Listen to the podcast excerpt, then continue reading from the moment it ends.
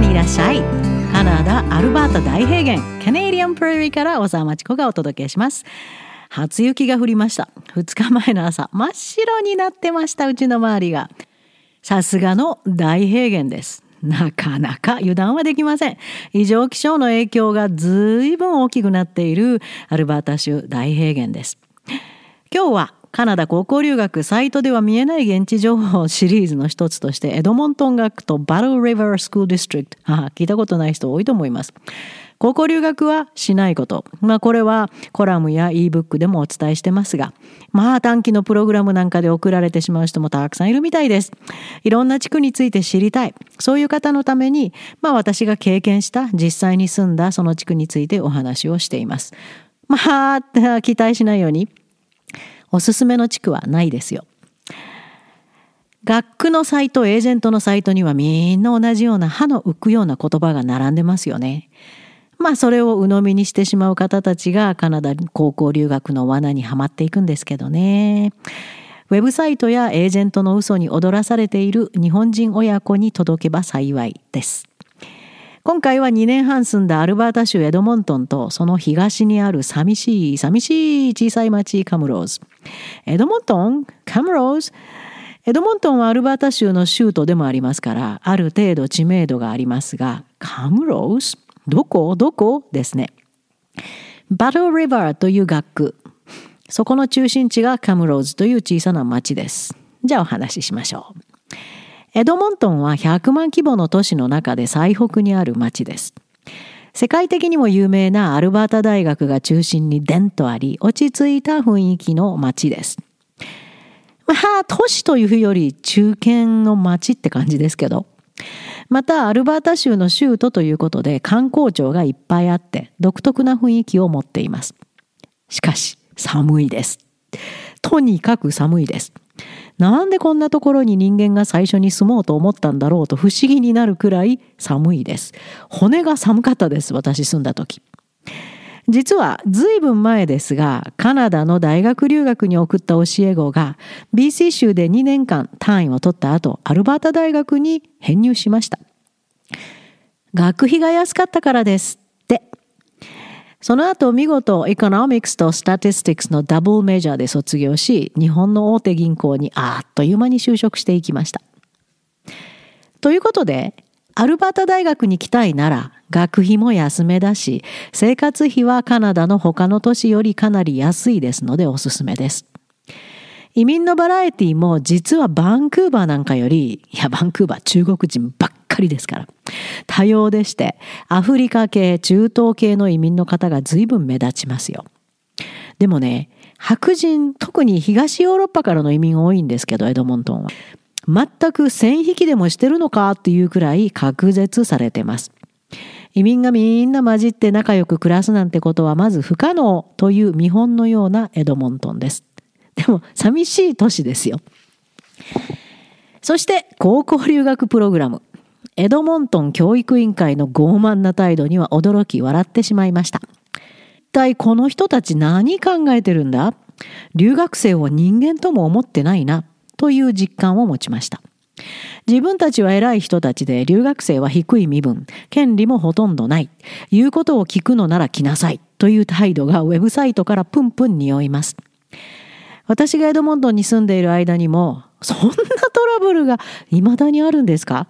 とびっくり仰天するような相談が数件舞い込みました。ホストファミリーが続かなくて転々として、もう最後、今は、次は自分で探せって言われた。で、ホストのなり手がエドモントン少ないんですね。だからネット見るとオークションかなんかのようにホスト募集してますよ。あるいはホスト自らがこういうものを食べさせてこんな部屋だから生徒いませんかっていうのをやってますよ。信用できますか？高校生。無理ですね。実はこの学区はホームステイは完全に外の業者に丸投げしています。ホームページにはまるで自分たちのホームステイプログラムのような書き方をしていますが、全くのごまかしです。外部の業者、カナダホームステイネットワークといういかがわしい団体を使っています。中国系ですね、これは。しかもエドモントン学区は18歳未満の未成年のカストリアン、いわゆる法的後見人必要なんですよ、学生ビザ取るときに。この団体が絶対になることを義務付けています。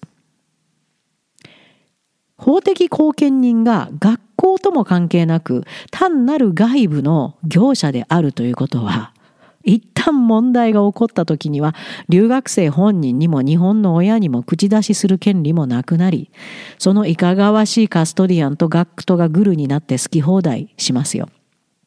退学強制帰国も勝手に決められてしまいます。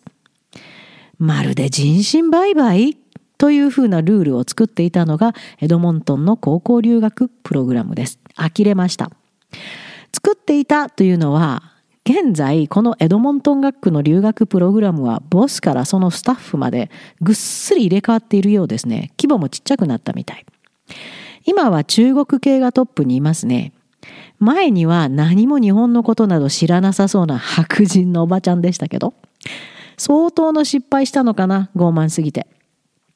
パンデミック中の留学生の扱いがボロボロで、おそらくプログラム自体が機能せず、スタッフ、ボスがぐっすり排除されたかもと思います。よっぽどパンデミック時の留学生の対応まずかったんでしょうね。その結果、2022年、2023年度は高校留学生の受け入れを停止しているってサイトにはありますよ。エドモントンにごますりしていた日本のエージェントどうしてるかな？まあ誰でもどこにでも送ってなんぼのエージェントですからまた他の呆れる学区を進めていることでしょうね。前の陣容だった時に日本の高校生にはどんなケアをしているのかという質問状を出しました。若い女性スタッフから「あなたは誰で一体何を書くの?」というまるでお上からの尋問状のようなメールが届きました。偉そうやなここが実感です。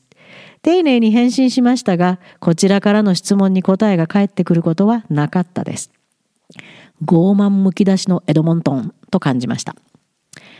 パンデミック中にこの学区に留学していた高校生のヘルプも行いました。留学していたという中身を聞いてまたまた仰天。留学生それぞれの能力など見もせず、その生徒の能力高かったですよ。ところがもうジッパ人からげで役にも立たない ESL に放り込まれていました。こんなことやってる学区かと感じました。外部ホームステイ団体のカナダホームステイネットワークもひどいもんですから、もしそんなところに当たったら他の学区も使ってるかもしれない。気をつけてください。ウェブサイトには料金も他の詳細もほとんどありませんよ。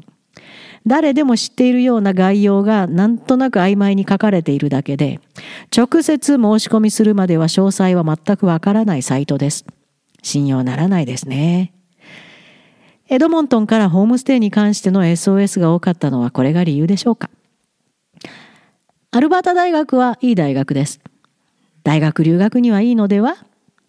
エドモントンへの高校留学は全くお勧めできません。日本の高校生が来る街ではないです。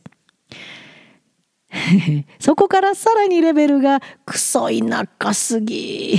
一体どんな高顔無知のエージェントが恥ずかしげもなくこんな僻地に日本の未成年を送る？という Battle River 留学生プログラム。めっちゃくちゃ田舎です。しかも北の果ての方にもっと行きます。東、北東に随分僻地の方に行きます。エドモントンから。寂しいです。そこに訪ねていくだけでもなんか涙出そうに寂しいです。秋から春にかけて雪で覆われ、もう5ヶ月、6ヶ月覆われてるんじゃないかな。寒いのなんのって。娯楽もほとんどありません。お店もほとんどありません。どこに行くのにもホストの車がないと不可能です。世界の果てに送られてしまったと思うでしょうね。学区のアカデミックレベルも最悪です。スコア10が満点のうち5.0しかありません。しかも、現地カナダの高校生のくせに、小規模な高校だからみんなの面倒を見るんですよなんて宣伝してますが、そのくせに卒業をかけた最終の週の試験に落ちる生徒が21%という凄まじさです。こんな教育レベルのとこ行きますか？ホストも本当に世界のことなど知らないレッドネック。自分たちの人種が一番と思ってる教育レベルの低い人たちが多いです。こんな相談が舞い込みました。夢を持ってここに留学しましたが、4日で帰国してしまいました。環境にショックを受け、ホストとも馴染めず、学校とも馴染めず、帰国です。日本の高校生には無理な場所です。よく送るな、こんなところにエージェント。ところで、この学区も日本の高校生をどうケアしていますかという問い合わせを出したところ、こんなのが返ってきました。あなたのことを調べました。あなたの書いていることが気に食わないので返事しません。笑いましたね。つまり、留学プログラムの実態を書く人には協力しないと。いいことだけ書いていればいいと。そういうことですね。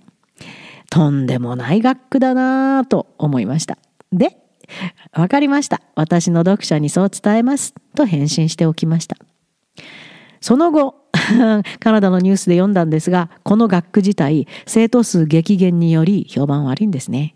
破綻しかかり、留学生プログラムも中止しそうになりました。ほら、態度が悪いからだと思いましたよ、その時。でもね、金のなる木の留学生を諦めることができなかったみたいで、今は留学生プログラム復活させてるようですが、宣伝していることがインチキにも程があります。絶対このサイト信用しないでください。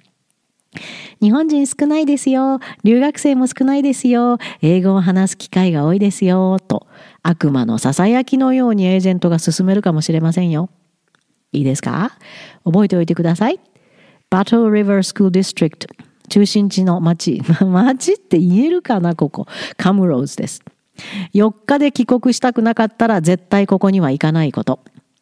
しかしまあ恥ずかしげもなく真っ赤な嘘で日本の無知な高校生を騙しているカナダの教育委員会です。おいカナダ、シェイモンニューと叫びたくなります。授業料収入に目がくらむとここまで恥忘れるんですね。おいカナダ。カナダ高校留学は汚い泥水の中に入り込むようなもの。今日はエドモントン学とバトルリバー学を私の実際の経験からお話ししました。カナダには大学からいらっしゃい。